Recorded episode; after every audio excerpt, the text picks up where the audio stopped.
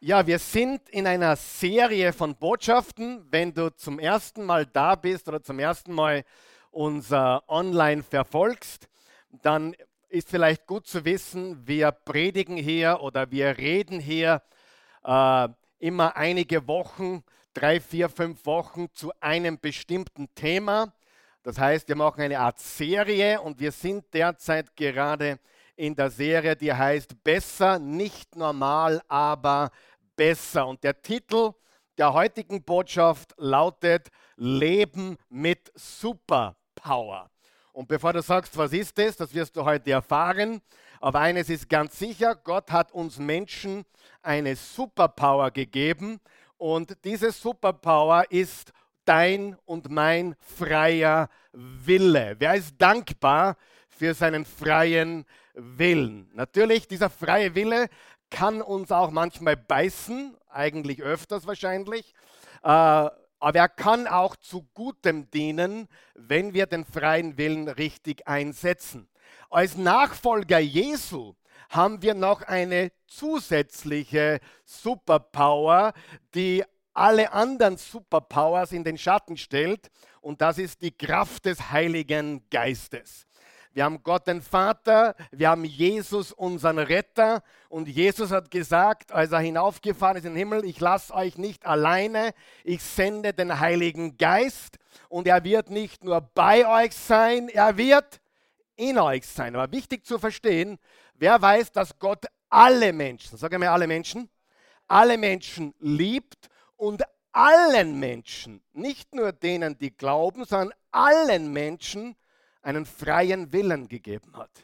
Wir können rebellieren, wir können gehorchen, wir können ungehorsam sein oder wir können ihm glauben. Es ist unsere Entscheidung, aber dieser freie Wille ist die Superpower und wie wir diese Superpower richtig einsetzen für ein besseres Leben, für ein Leben mit Antworten und weniger Reaktionen. Wer weiß, die meisten Menschen sind im Reagierungsmodus. Sie reagieren, sie haben Reaktionen. Bitte, wenn du heute sonst nichts mitnimmst, außer dass du Jesus kennenlernst, das ist das Allerwichtigste, bitte nimm heute mit. Reaktionen führen dich immer auf den falschen Weg. Deswegen wollen wir nicht reagieren, sondern antworten. Wir wollen nicht bitter werden, sondern besser werden. Und daher müssen wir lernen, richtig zu antworten, richtig zu kontern und nicht ständig reagieren. Reagieren führt uns immer in die falsche Richtung. Stimmt es? Wer hat schon mal reagiert und das später bereut? Ja? Wir wollen heute lernen, unsere Superpower einzusetzen für ein Leben voller Antworten, ein Leben voller Konter. Wenn die eine Fußballmannschaft angreift, an die Latte schießt, Halleluja, Gott sei Dank, und der Ball zurückfedert und ein Konter entsteht und statt dem 1 zu 1 das 2 zu 0 plötzlich da ist, das ist wunderbar, oder? Und ich glaube, dass wir im Leben genau diese Superpower einsetzen können. Und ich möchte dir heute eine ganz wichtige Botschaft mit auf den Weg geben. Das, was du momentan glaubst, das so schlecht ist, dass es schlechter nicht mehr geht, könnte dein Ticket in die Freiheit sein. Amen. Hundertprozentig. Ich rede mit Menschen immer wieder, die mir das bestätigen. Wenn das nicht passiert wäre, hätte ich mich nie verändert. Wenn das nicht gewesen wäre, wäre meine Ehe draufgegangen. Wenn, da, wenn die Ehe nicht draufgegangen wäre, hätte ich nie Jesus kennengelernt. Ich sehe diese Geschichten am laufenden Band. Und was sage ich immer wieder und immer wieder? Lass uns aufhören, immer auf die Umstände zu blicken. Lass uns beginnen, nach vorne zu blicken und vor allem nach oben zu blicken. Denn er weiß, was er mit deinem Sauhaufen machen kann. Und er kann mehr mit deinem Misthaufen machen, als du mit den besten Umständen, mit den Traumumständen deines Lebens. Zu mir kam vor ein paar Tagen jemanden, ich habe endlich meine Traumfrau gefunden. Habe ich gesagt, oh weh, oh weh, jetzt geht es nur mehr bergab mit ihr. Wer von euch weiß, wenn wir tatsächlich unsere Traumfrau, unseren Traummann finden würden und die wirklich mit uns zusammenkommen würde, dann wäre es in dem Moment schon bereits ein Weg nach unten, weil wir absolut nicht Traummenschen sind. Niemand ist ein Traummensch, sondern wir machen uns selbst, wir machen den anderen stark oder schwach, wir ziehen den anderen runter oder heben ihn oder sie nach oben. Es sind die Antworten, die wir geben, statt die Reaktionen müssen wir lernen zu antworten. Stimmt es? Das ist extrem wichtig. Lass uns kurz wiederholen, was wir bis jetzt gesagt haben. Wir haben gesagt, die meisten von uns, ich glaube alle von uns, sehnen sich nach einer Art Normalzustand zurück, vielleicht auch eine Art neues Normal. Ich glaube nicht, dass wir die normale Welt, wie wir sie gekannt haben, wieder so schnell finden, wie sie da war. Aber die Frage ist, was haben wir gelernt? Was habe ich gelernt? Und noch viel wichtiger, was können wir mitnehmen aus dem, was passiert ist? Was können wir mitnehmen von dem, was wir gelernt haben oder gelernt haben sollten?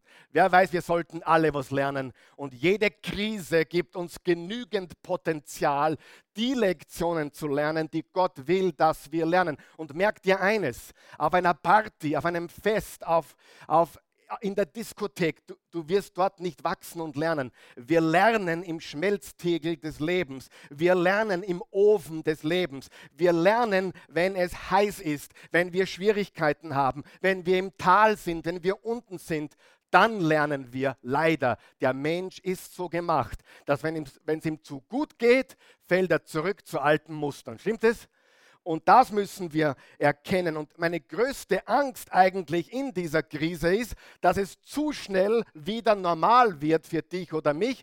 Denn je schneller es wieder normal wird, umso schneller wirst du wieder der alte normale Kerl oder die alte normale junge oder ältere Dame. Wir kehren zurück zu dem, wo wir uns komfortabel und bequem fühlen. Wenn wir nichts mitnehmen, wenn wir nicht lernen, dann vergessen wir. Und den Schmerz und diese Krise zu vergessen, wäre extrem schade. Gibst du mir recht? Es wäre extrem traurig, wenn wir nichts mitnehmen aus dieser Situation. Und es wäre extrem schade, wenn wir von diesem Schmerz keinen Gewinn herausziehen würden. No pain, no gain. Aber wenn ein Schmerz nicht dazu führt, wenn ein Leid nicht dazu führt, dass du besser wirst, dann ist ein vergeudetes Leid, das ist ein vergeudeter Schmerz. Wir brauchen die Erkenntnis, das ist nicht nur schlecht, das könnte der Katalysator sein für dein bestes Leben, was noch kommen wird, wenn du jetzt erkennst, das ist die, die Zeit gewesen, wo ich mich verändert habe. Das ist die Zeit gewesen, ich war ganz unten und jetzt kann ich mich verändern. Muss nicht die Corona-Krise sein, kann sein, dass du vor einem Jahr schon eine Krise hattest oder eine Krise kommst. Wichtig ist, dass du mitnimmst, dass du gelernt hast und dass du dir die Frage stellst, was kann ich mitnehmen in die Zukunft? Ein vergeudeter Schmerz wäre etwas Tragisches. Und eines weiß ich aus eigener Erfahrung, Gott vergeudet keinen Schmerz. Gott vergeudet kein Leid. Wenn du ein Leid durchmachst, dann bist du nicht alleine. Du bist in guter Gesellschaft. Und wenn du an einen Gott glaubst, heute immer noch, der kein Leid zulassen darf, und vielleicht hast du sogar den Glauben deiner Kindheit verlassen oder glaubst deswegen nicht Warum ist so viel Leid in dieser Welt? Warum habe ich so viel Leid in dieser Welt? Bevor du diesen Gedanken noch weiter denkst, bitte merk dir eines. Der beste Mensch, der je gelebt hat, wie ist sein Name? Jesus, hat am meisten gelitten von allen. Ja? Und warum hat ein guter Gott das getan? Weil er einen Plan hatte mit seinem Leid. Bitte schmeiß deinen Anti-Leiden-Glauben aus dem Fenster. Bitte, hast du mich gehört? Gott wirkt in unseren dunkelsten Tälern und finstersten Stunden. Er wirkt gerade dann am meisten, wenn Dinge passieren, die uns überhaupt nicht passen. Und wenn wir da nicht hinhören, dann werden wir nicht, nicht, nicht gleich bleiben. Gleich bleiben tun wir gar nicht. Wir werden sogar schlechter. Wir werden bitter. Kennst du verbitterte Menschen? Bittere Menschen und bessere Menschen haben alle eines gemeinsam. Beide haben sie viel durchgemacht.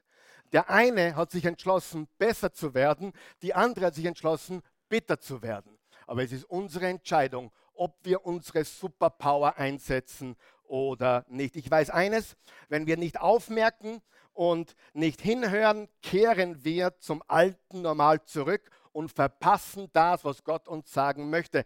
Und in dem Moment, wo die Bedrohung äh, nicht mehr da ist, kehren wir zurück zum alten Wesen, wie wir waren. Das heißt, wir müssen absichtlich ernst machen, sonst driften wir zurück zum alten Normal. Unsere menschliche Natur, die menschliche Natur, die in, in uns allen steckt, führt uns zurück zu alten Gewohnheiten, zu alten Schwächen, zu alten Mustern. Schau, wann endet sich der Ehemann? Wann ihm die Frau droht, wenn du zum weitermachst, bin ich weg. Oh, plötzlich ändert er sich. Wie lange?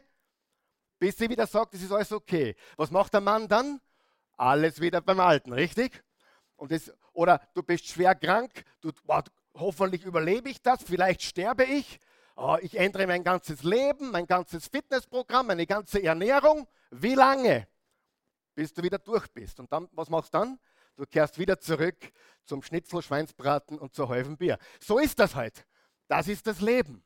Wir Menschen sind so. Sind wir Menschen nicht wunderbare, kaputte Leute? Ja? Ist das nicht wahr? Ich meine, wer hat schon mal gefragt, wie hin sind wir eigentlich?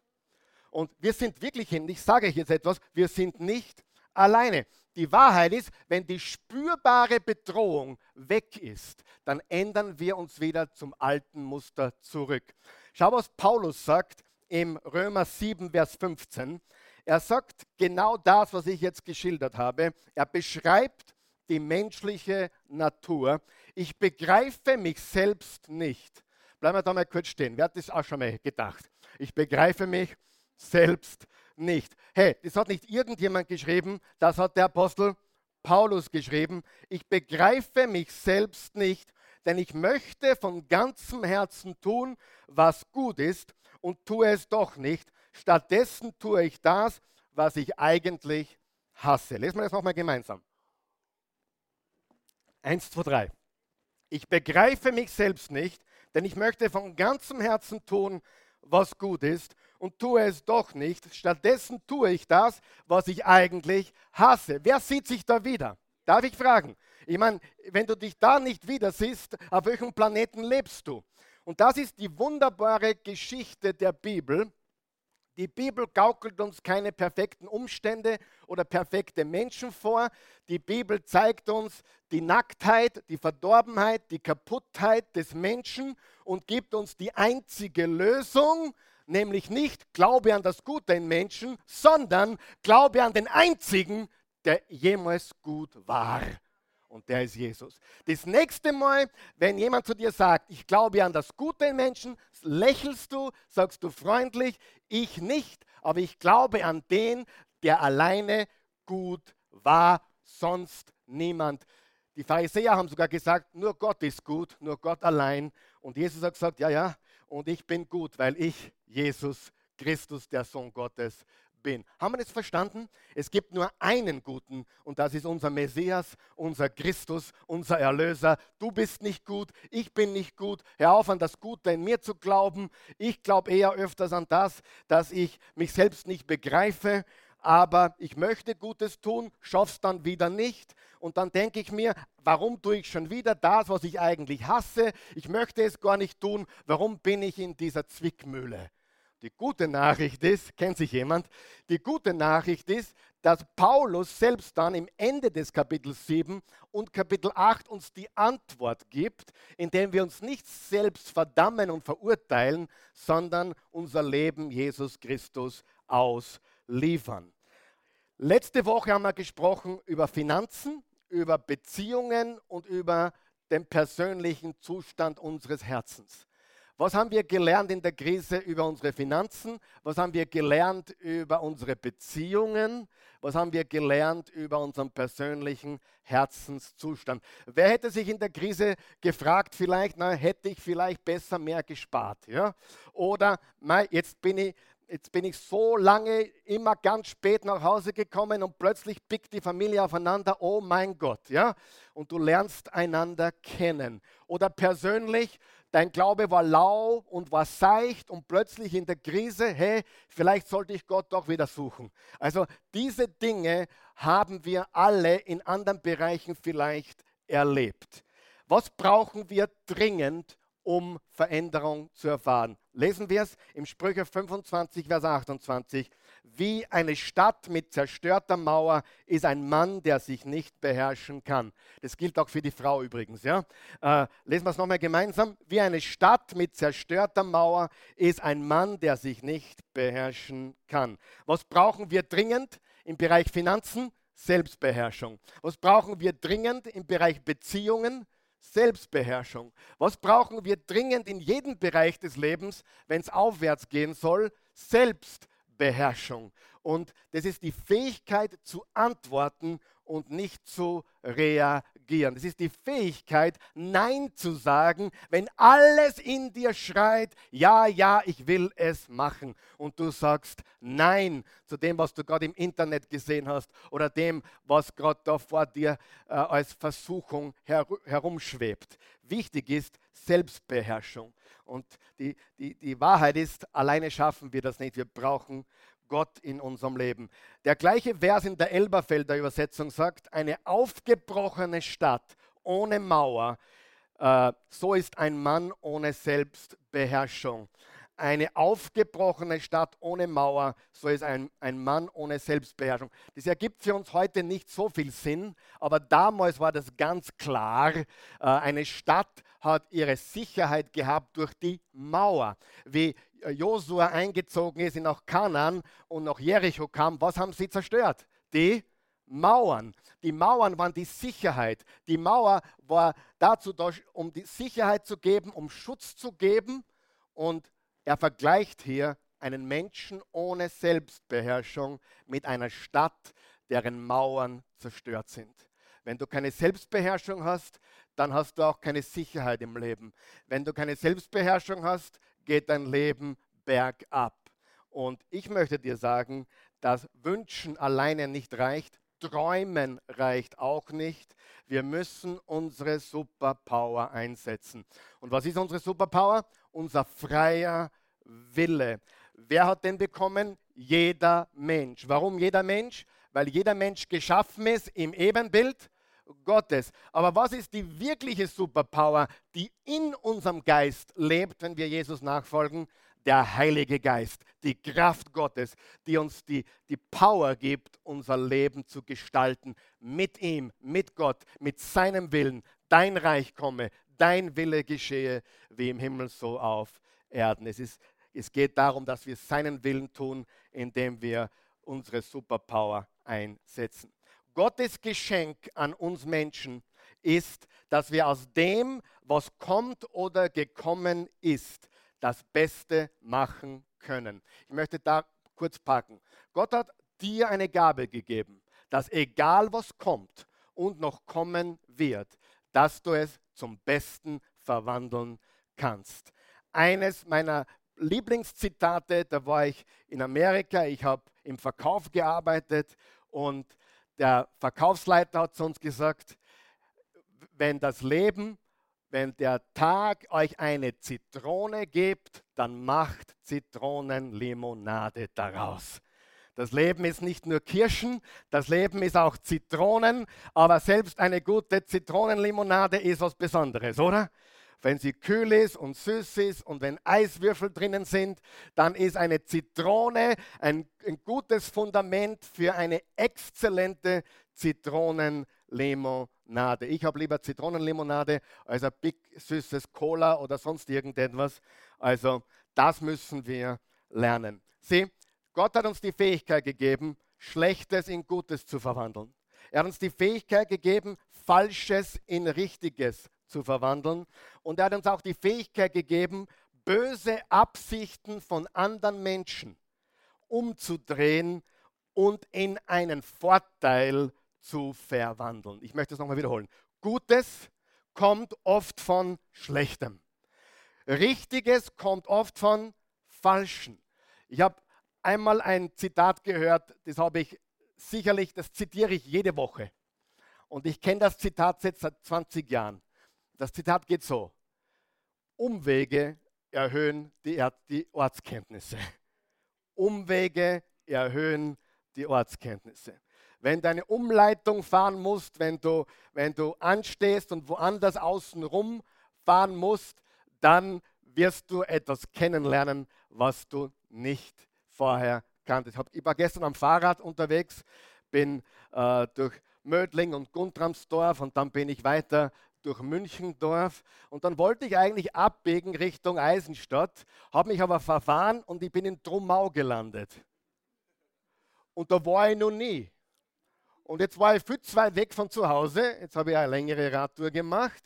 Aber ich habe gesagt, danke Vater im Himmel, da wollte ich nicht sein. Trummau ist auch schön, danke, jetzt habe ich was kennengelernt, was ich vorher nicht kannte. Umwege erhöhen die Ortskenntnisse. Weißt du, was ich meine?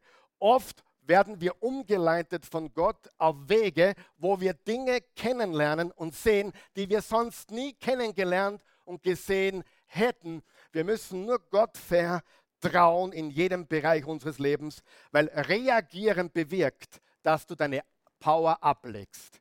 Wenn du ein Reagierer bist, dann legst du deine Power ab und deine Bestimmung wird auch verhindert. Die richtige Antwort hat die Power, alles zu verändern in deinem Leben. Und die Frage ist, wie antwortest du? Nicht nur auf diese Krise, sondern auf jede Krise. Wie kommst du zurück? Welcher Comeback feierst du? Und ich möchte dich ermutigen, es ist nie zu spät für ein Comeback. Du kannst immer zurückkehren. Egal was du getan hast, egal was passiert ist, Gott gibt dir eine zweite Chance, eine dritte Chance und wenn es die 50. Chance ist, er gibt sie dir. Du musst sie nur nehmen und ernst machen und absichtlich handeln. Amen. Ist es nicht gewaltig? Es gibt immer ein Vorwärts, es gibt immer ein Besser, es gibt immer einen Plan, den Gott hat mit allem, was in deinem Leben passiert. Mit allem. Und ich will, dass du mich hörst. Mit allem. Hast du mich gehört? Die richtige Antwort hat die Power, alles zu verwandeln. Die richtige Antwort wird deinen Mann nicht verändern. Die richtige Antwort wird deine Frau nicht verändern. Die richtige Antwort wird vielleicht deine Umstände nicht verändern oder dein Konto vergrößern. Aber die richtige Antwort verändert dich und macht dich bereit für das, was Gott in deinem Leben hat. Und oft musst du ganz unten sein, damit du ganz weit hinaufkommen kannst. Oft muss das Gummiringel ganz weit zurückgezogen werden, damit es ganz weit fliegen kann. Ich kann mich noch so gut erinnern, auch mein Verkaufsleiter, der war sehr weise, kam herein. Jungs, ich muss euch was sagen oder was zeigen. Er kam mit diesem Gummiringel, hat so gedehnt, hat gesagt, das seid ihr. Ich sage, aha, wir sind ein Gummiringel. Ja, das seid ihr. Und je mehr ihr gestreckt werdet, umso weiter fliegt ihr.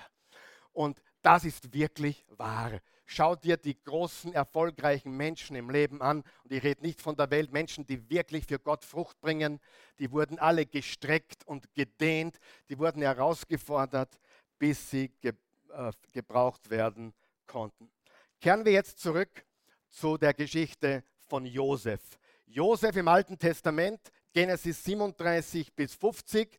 Das sind 14 Kapitel. Josef verkörpert diese Wahrheit über 20 Jahre lang. Über 20 Jahre lang ist nichts passiert. Nichts passiert. Kannst du das vorstellen? Nichts passiert. Kein Wunder, kein Eingreifen Gottes. Eigentlich scheint es von schlecht zu schlechter zu werden. Wer kennt das? 20 Jahre lang. Es war schlecht und jetzt wird es noch schlechter. Und am Ende dieser epischen Story, im Genesis 50, Vers 20, sagt Josef, ihr hattet zwar Böses mit mir vor, ihr Brüder, ihr hattet Böses mit mir vor, aber Gott hat es zum Guten gewendet, um zu erreichen, was heute geschieht, ein großes Volk am Leben zu erhalten. Frage, kannst du Gott für deine Feinde dankbar sein? Absolut. Ich habe das einmal getan, wirklich schon länger her. Da habe ich jemanden angerufen, der mir richtig ans Bein gepinkelt hat. Und ich meine, so richtig ans Bein gepinkelt hat. Ich meine, so richtig, richtig ans Bein gepinkelt hat. Mit diesem Menschen wollte ich eigentlich nichts mehr zu tun haben. Und Gott hat gesagt, Nummer eins, du musst ihm vergeben. Ich gesagt, okay, das wird schwer, aber ich mache es jetzt. Ich vergebe diesem Menschen, ich lasse ihn los. Und Nummer zwei, ruf ihn an und sag Danke, weil ohne dem Erlebnis wärst du heute nicht dort, wo du bist. Amen. Und das ist so unendlich wichtig, dass wir verstehen, dass egal was passiert, wenn Gott mit uns ist, kann nur was Besseres rauskommen.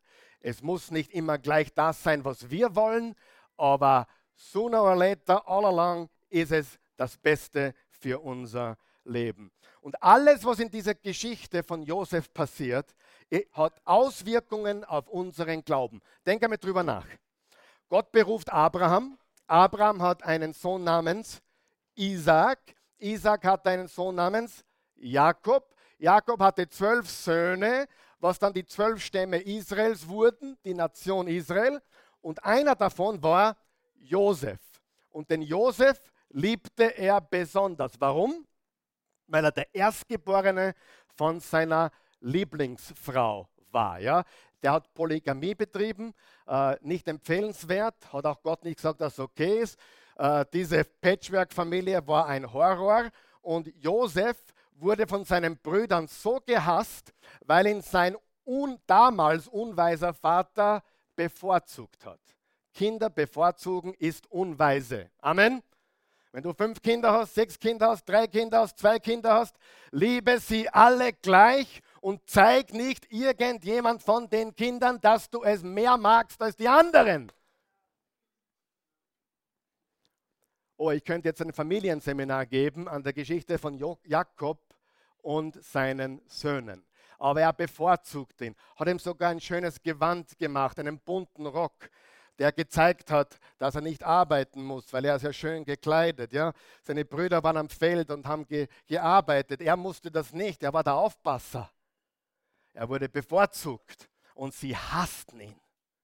Wegen seiner Träume, wegen seiner Visionen, wegen dem, wie Gott eigentlich damals schon mit ihm war. Nur der große Unterschied war der, Gott war mit ihm als 17-Jähriger.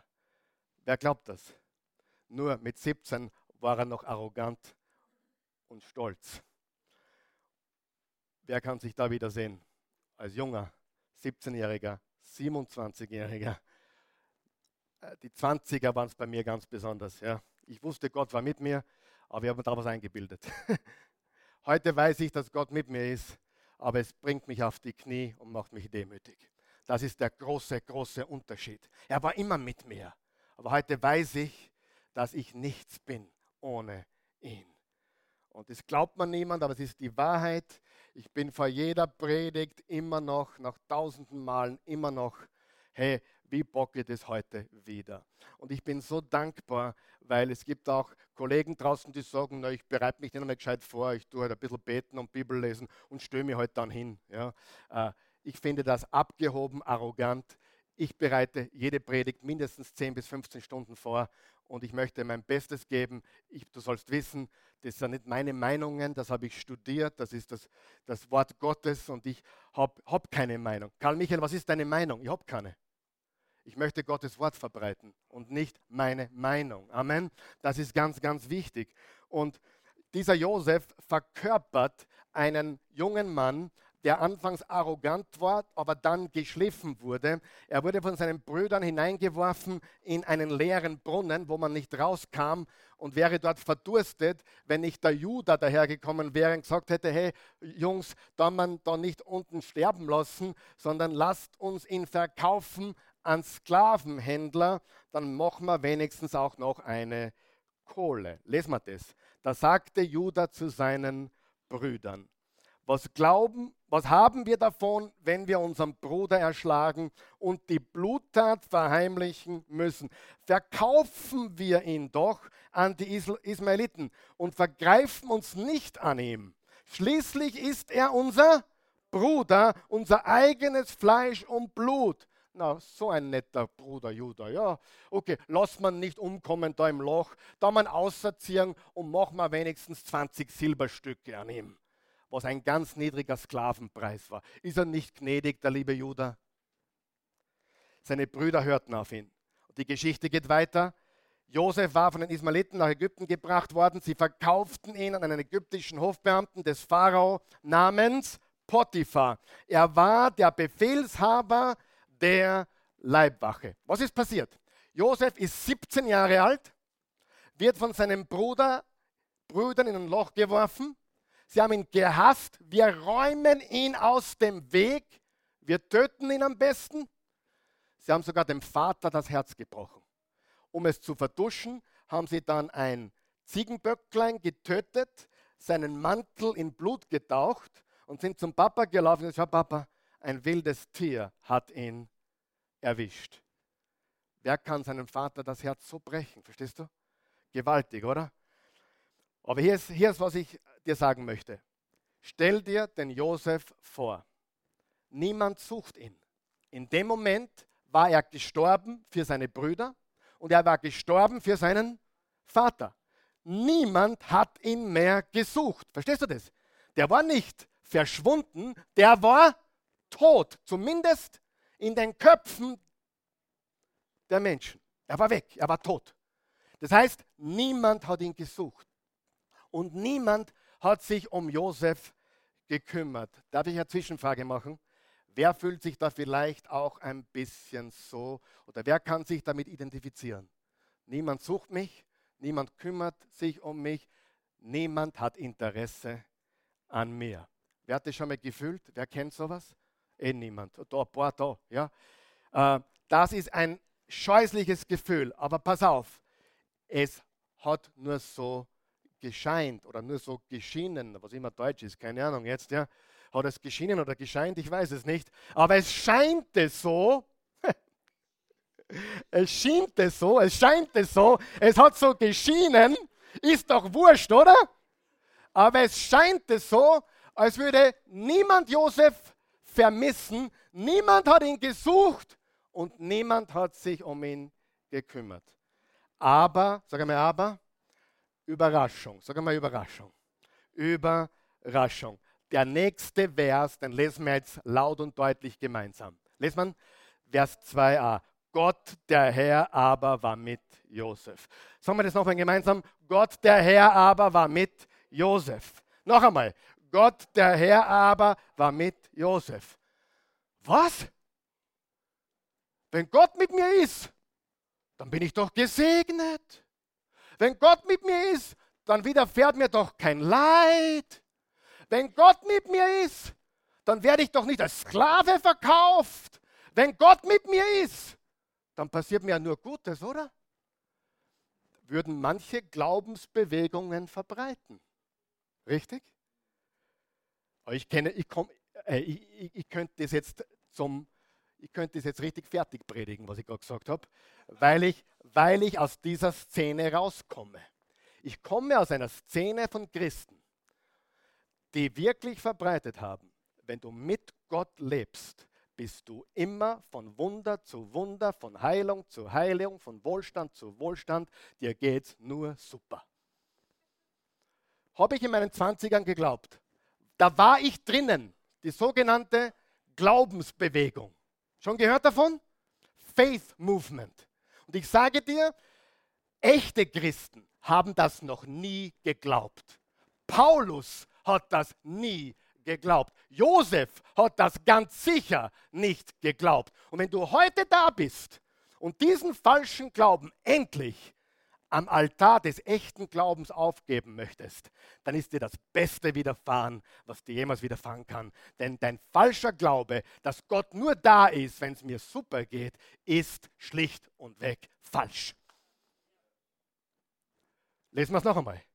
Gott war mit Josef. Der Herr ist mit Josef. Glück ist nicht mit Josef. Wohlstand ist auch nicht mit Josef. Ist Gerechtigkeit mit Josef? Hm. Fairness, ist Fairness mit Josef? Ist das Leben fair mit Josef? Ist es gerecht mit Josef? Schwimmt er im Wohlstand gerade der liebe Josef? Ist er gerade super glücklich, weil er einen Sechser gemacht hat im Lotto? Nein. Aber der Herr war mit Josef. Wow, wenn du nur das verstehst, kann ich sagen, danke fürs Kommen, auf Wiederschauen. Ich habe mich glücklich gepredigt. Gott ist mit dir im tiefsten Loch. Gott ist mit dir im Brunnen, wo kein Wasser ist. Gott ist mit dir, wenn du Gott verkauft wirst am Sklavenmarkt. Gott ist mit dir, egal was ist. Gott war mit Josef. Puh. Lesen wir weiter. Aber Josef hatte eine Superpower. Sag einmal Superpower. Hey, wenn du im Loch drinnen steckst, als Sklave verkauft wirst und dann nochmal als Sklave verkauft wirst, die, die Sklavenhändler waren ja nur Zwischenhändler. Die haben ihn dann weiterverkauft an Potiphar, der Obermilitärbefehlshaber von Pharao in Ägypten, einer der mächtigsten Minister dieser, dieser Welt. Vers 2, doch Jahwe stand Josef bei, sodass ihm alles gelang, was er tat. Er durfte sogar im Haus seines ägyptischen Herrn bleiben und weil der Ägypter sah, dass Jahwe Josef beistand und ihm alles gelingen ließ, schenkte er ihm seine Gunst und machte ihn zu dem persönlichen Diener. Er übergab ihm die Aufsicht über sein Hauswesen und vertraute ihm die Verwaltung seines ganzen Besitzes an. Und von diesem Zeitpunkt an, unterstreicht ihr das, von diesem Zeitpunkt an segnete Jahwe das Haus des Ägypters Wegen Josef ruhte der Segen Jahwes auf allem, was er besaß im Haus und auf dem Feld. Das ist ja fast lustig. Gott segnete den Potiphar wegen dem Josef. Wer hat das auch schon mal sehr unfair empfunden? Du bist einer der besten Mitarbeiter in der Firma. Du rollst die, die, die, die Ärmel rauf, du, du bringst dem Chef mehr Umsatz als alle anderen fünf Verkäufer miteinander. Du bist unglaublich unterwegs. Du machst deinen Chef reich, der Herr ist mit dir und er segnet deinen Chef dafür. Uh. Halleluja. Aber der Herr war mit Josef. Der Herr war mit Josef und segnete das Haus seines Meisters. Wie unfair ist das? Aber das ist dem Herrn Potiphar nicht entgangen. Der hat es gesehen. Puh, der Junge ist anders. Da, auf dem liegt was. Ja? Der hat irgendwas. So wichtig, was ich jetzt sage. So wichtig, was ich jetzt sage. Dieser eine Satz könnte die nächste Einzelpredigt sein. Josef, ich, ich sage jetzt ganz langsam, Josef agierte so, als wäre Gott mit ihm. Obwohl es so ausgesehen hat, als hätte Gott ihn verlassen. Hast du das verstanden? Josef handelte so, als wäre Gott mit ihm, obwohl alles danach ausgesehen hat, als hätte Gott ihn verlassen. Hast du das verstanden, was da steht? Was würdest du tun in dieser Situation? Was würden die meisten Christen tun, die ich kennengelernt habe? Gott hat mich so enttäuscht, hat meinen Glauben verlassen. Wo ist er denn? Weißt du, wo er ist? Wo er immer ist. Er sitzt auf dem Thron und wenn du mit ihm bist, ist er mit dir. Was für eine Erkenntnis. Das ist Glauben. Das ist Vertrauen. Was haben wir für eine, ein Christentum? Und ich Gott sei Dank haben wir alle Schwächen und Gott sei Dank dürfen wir alle Schwächen haben und Gott sei Dank ist jeder gerettet, der an Jesus glaubt und sein Leben ihm gegeben hat, auch wenn er manchmal zweifelt und Gott die Schuld gibt für manche Dinge. Aber man sieht bei Josef nichts davon. Gott, wo bist du? Gott, was ist los? Siehst du das? Wer sieht das? Denk bitte über folgende Frage nach. Wie würde jemand mit deinen Umständen antworten oder reagieren oder antworten, wenn er überzeugt wäre, dass Gott mit ihm ist?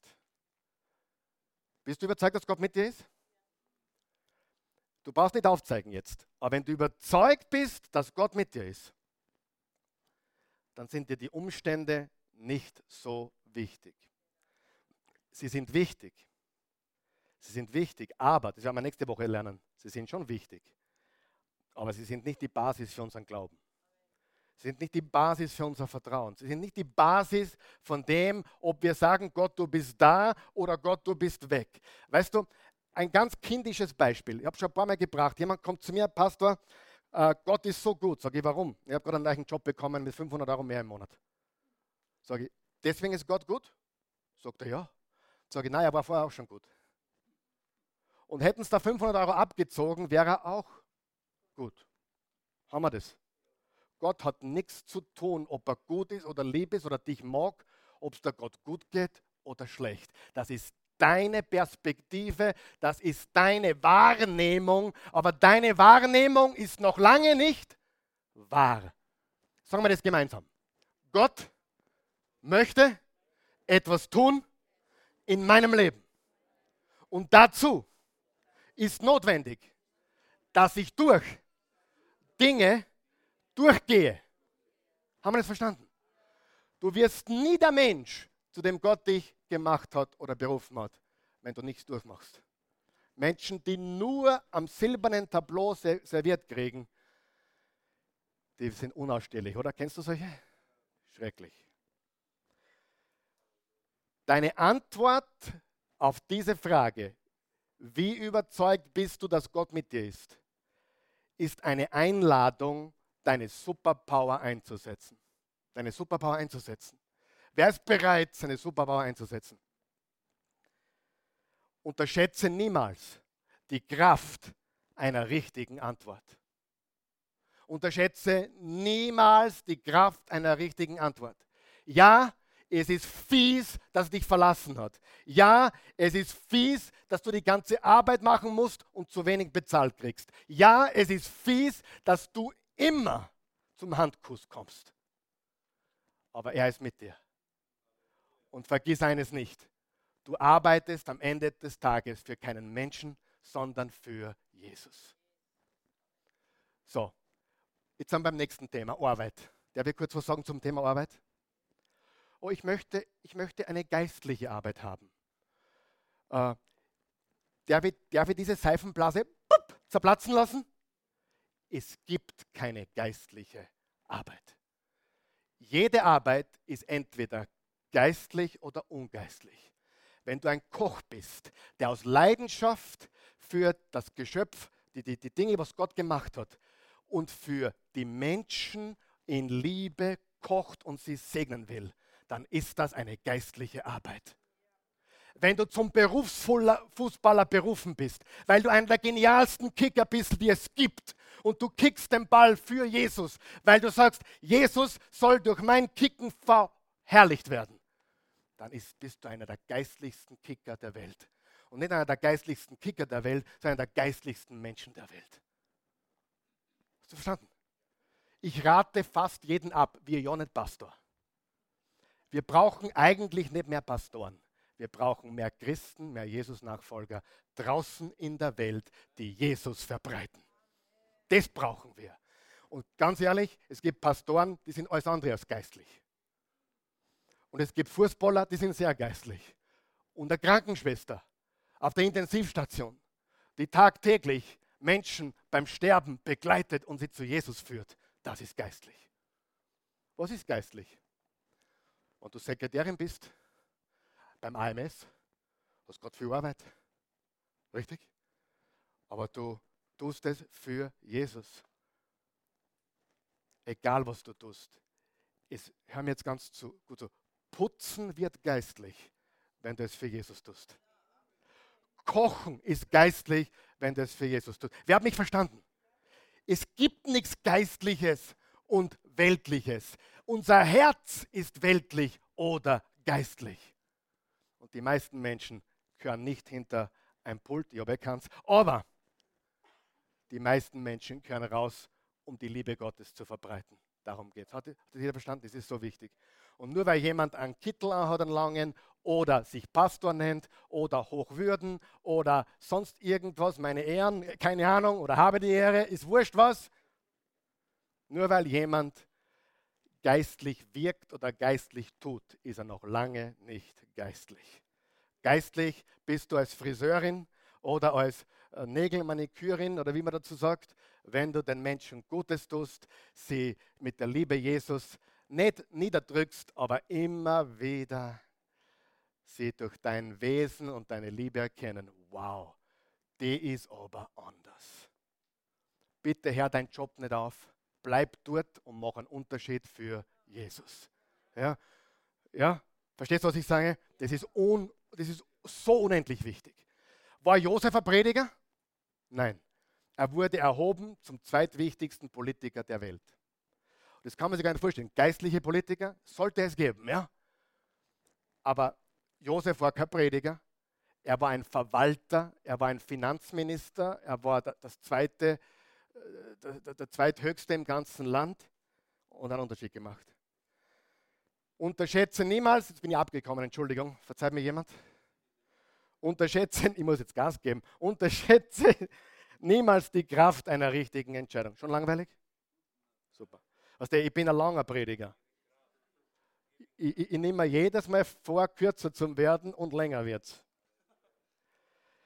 Noch einmal, unterschätze niemals die Kraft einer richtigen Antwort. Sagen wir es gemeinsam. Unterschätze niemals die Kraft einer richtigen Antwort.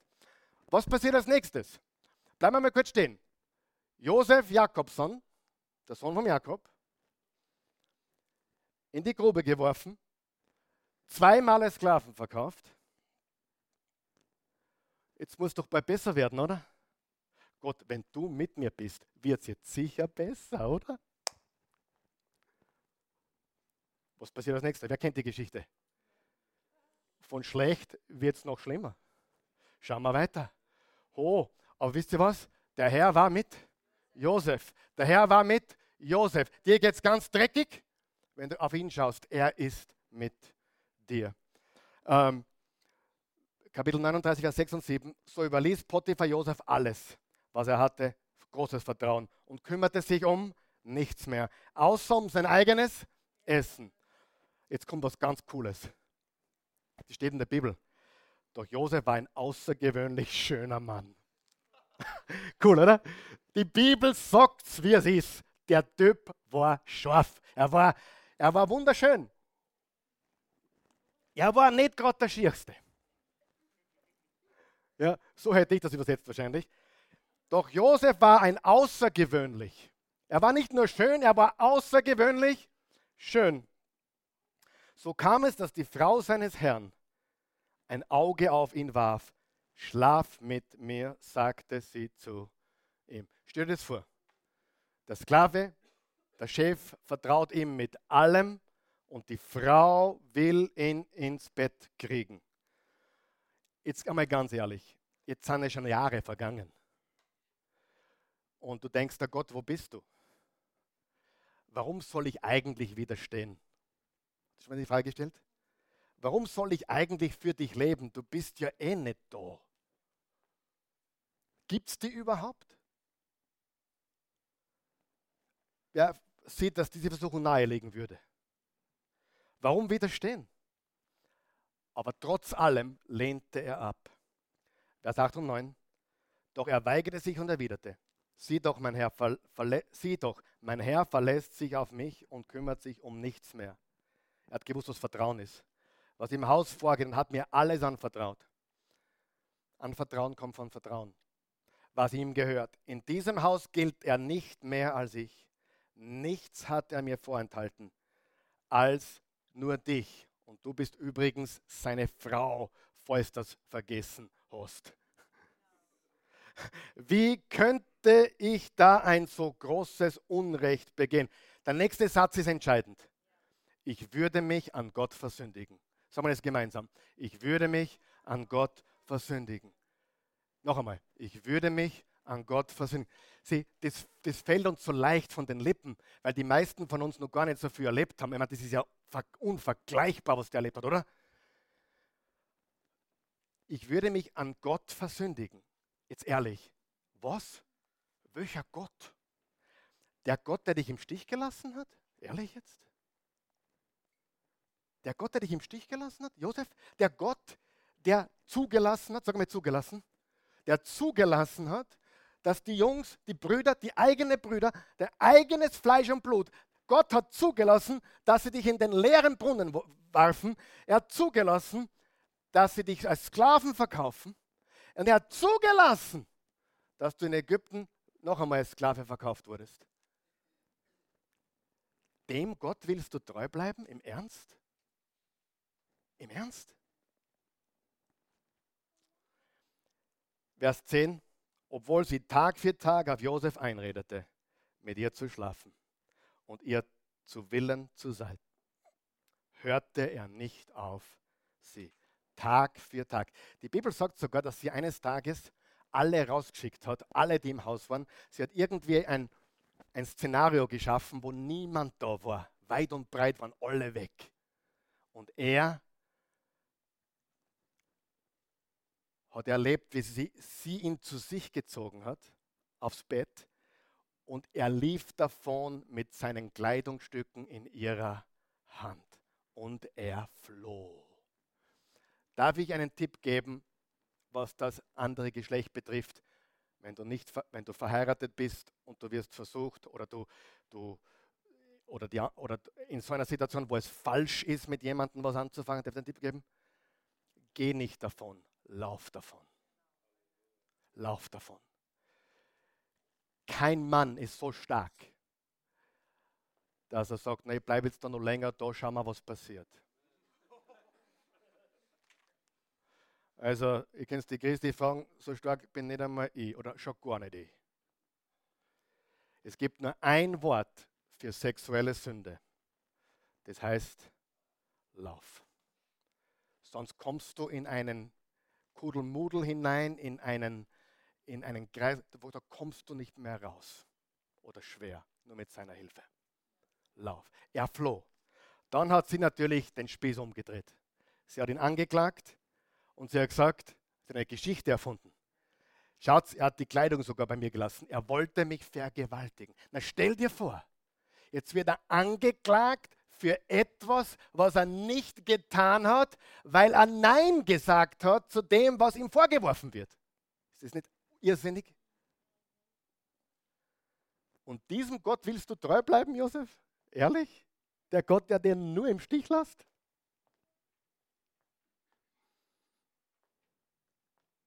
Echt? Vergessen wir eines nicht. Gott war mit Josef. Hat er Wunder gesehen? Nein. Im Gegenteil, es war sehr, sehr monoton. Er, er war dann im Gefängnis. Minimum zehn Jahre. Minimum. Und was, was steht dann? Und da kommen wir dann nächstes Mal dazu. Gott war mit Josef. Er war mit ihm im Brunnen, er war mit ihm, als er bei den Sklavenhändlern war, er war mit ihm im Haus seines Meisters Potiphar und er war mit ihm im Gefängnis.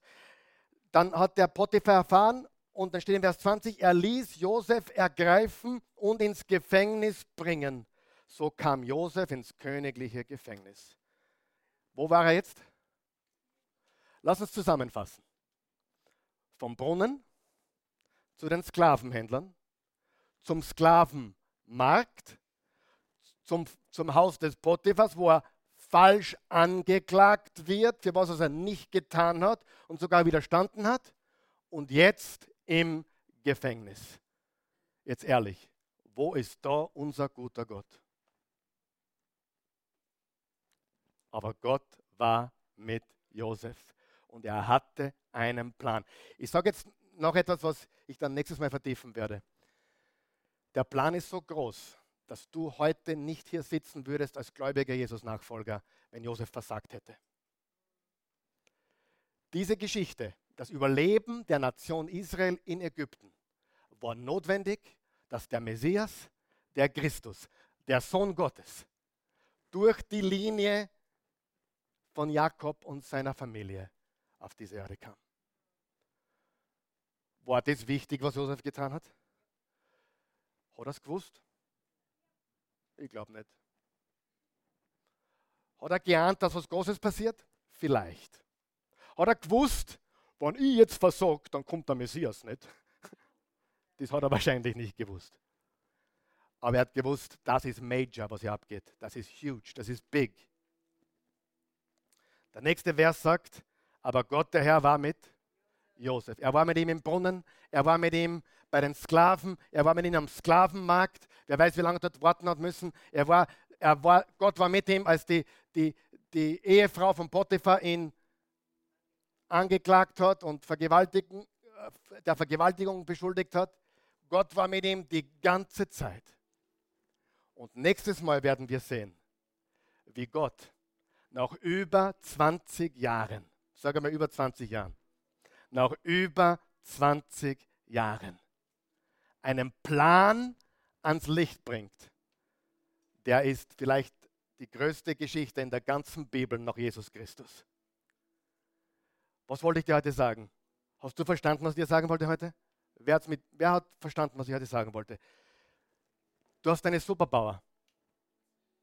was machst du mit all den Dingen, die in deinem Leben passieren? Das Leben ist hart, das Leben ist schwer, das Leben ist nicht nur Kirschen, das Leben ist hart. Wenn du keine Selbstbeherrschung hast, wird es noch viel härter. Und wenn du Gottes Geist nicht hast in dir, dann wird es irgendwann einmal unausstehlich.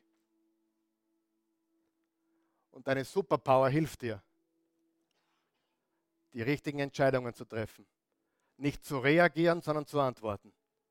Frage, hätte Josef reagieren können? Hätte er auszucken können? Hätte er schimpfen können? Mir geschieht Unrecht, mir geschieht Unrecht. Hätte das tun können? Was hat er getan? Nichts. Er hat so gelebt, als wäre Gott mit ihm. Obwohl alles so ausgeschaut hat, als hätte Gott ihn verlassen. Ich sage das noch einmal. Er hat so gelebt, als wäre Gott mit ihm, obwohl alles danach ausgeschaut hat, als hätte er ihn verlassen. Bitte geh nicht nach dem, was du siehst, sondern sei dir sicher, dass du Gott folgst mit deinem Herzen, dass du ihm immer mehr nachtrachtest in deinem Herzen. Aber sei dir bewusst, er ist mit dir, egal was passiert. Und hör auf zum Reagieren, beginn zu antworten. Deswegen haben wir das Wort Gottes. Wir können antworten. Wir können Antwort geben auf das, was die Welt uns entgegenwirft oder Feinde. Und eines Tages konnte Josef sagen, ihr habt mich töten wollen, ihr habt mich ruinieren wollen. Aber Gott meinte es zum Besten. Und ohne dem wäre ich nicht der mächtigste Mann der Welt, zweitmächtigste. Und ohne dem hätten wir die Welt nicht retten können. Und ohne dem wird der Messias jetzt nicht kommen. Und weißt du, was wir nächstes Mal sehen werden? Josef hat den nächsten Test bestanden. Er war, er war ein, ein Putin, ein Trump, ein, ein, er war ein, der, der zweitmächtigste Mann der Welt. Und er hat in keinster Weise raushängen lassen. Er hat nicht gesagt, und jetzt sage ich euch. Im Gegenteil. Selbst in seiner höchsten Stunde war er demütig und hat Gnade gezeigt. Und er ist nicht umsonst ein Bild für Jesus. Josef ist ein Bild für Jesus im Neuen Testament. Er hat sein Leben niedergelegt und wurde erhöht. Jesus ist am Kreuz gestorben und ist auferstanden. Gott der Herr war mit Josef. Gott der Herr ist mit mir. Er ist mit dir. Auch wenn du Schwächen hast. Und dass Josef auch geschwächelt hat, wissen wir auch. Wie er im Gefängnis war, das lernen wir nächste Woche, hat, der, hat er den, den Traum des Mundschenks gedeutet. Und dann sagt er, du, aber bitte, bitte, wenn du dann wieder beim Pharao bist, leg ein kurzes Wort für mich ein. Ist das nicht menschlich? Ist das nicht cool auch, dass man sieht, hey, der ist doch ein Mensch? Ja, wenn du beim Pharao bist, bitte, leg ein kurzes Wort für mich ein. Ich bin ungerechterweise hier. Und der Mundschenk hat ihn vergessen. Und er schmorte zwei weitere Jahre. Und der Herr war mit ihm. Halleluja! Der Herr ist mit uns. Egal was, er ist mit uns.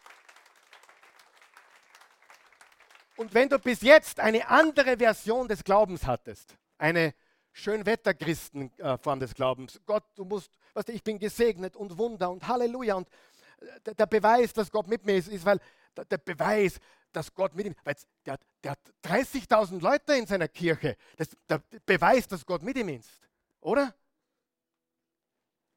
Oder der, der, der, der, der hat 5 Millionen Instagram-Follower, ist der Superstar-Prediger auf Instagram. Der Herr muss mit ihm sein. Wer von euch hat schon gemerkt, das ist nicht notwendigerweise so. Kann sein, muss aber nicht sein. Gott sieht anders, glaubst du das? Und er ist mit denen, die ihm aufrichtigen Herzens folgen. Halleluja. Und wenn wir das akzeptieren und antworten, dann haben wir eine Superpower. Kann kommen, was will. Wir sind stark in dem Herrn und seiner Kraft. Stimme auf.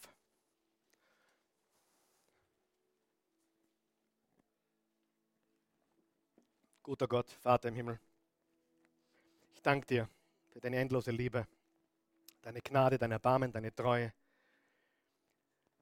Wir sind in einer schwierigen Zeit in dieser Weltgeschichte, keine Frage. Die Krisen werden nicht weniger, sie scheinen zuzunehmen. Es, es ist eine Zeit, die schwierig ist, aber eine Zeit voll mit Chancen und voll mit dem Potenzial, dass wir besser werden. Und du hast einen besseren Plan für uns als den Plan dieser Welt. Du hast einen besseren Plan als Sex, Drugs und Rock'n'Roll.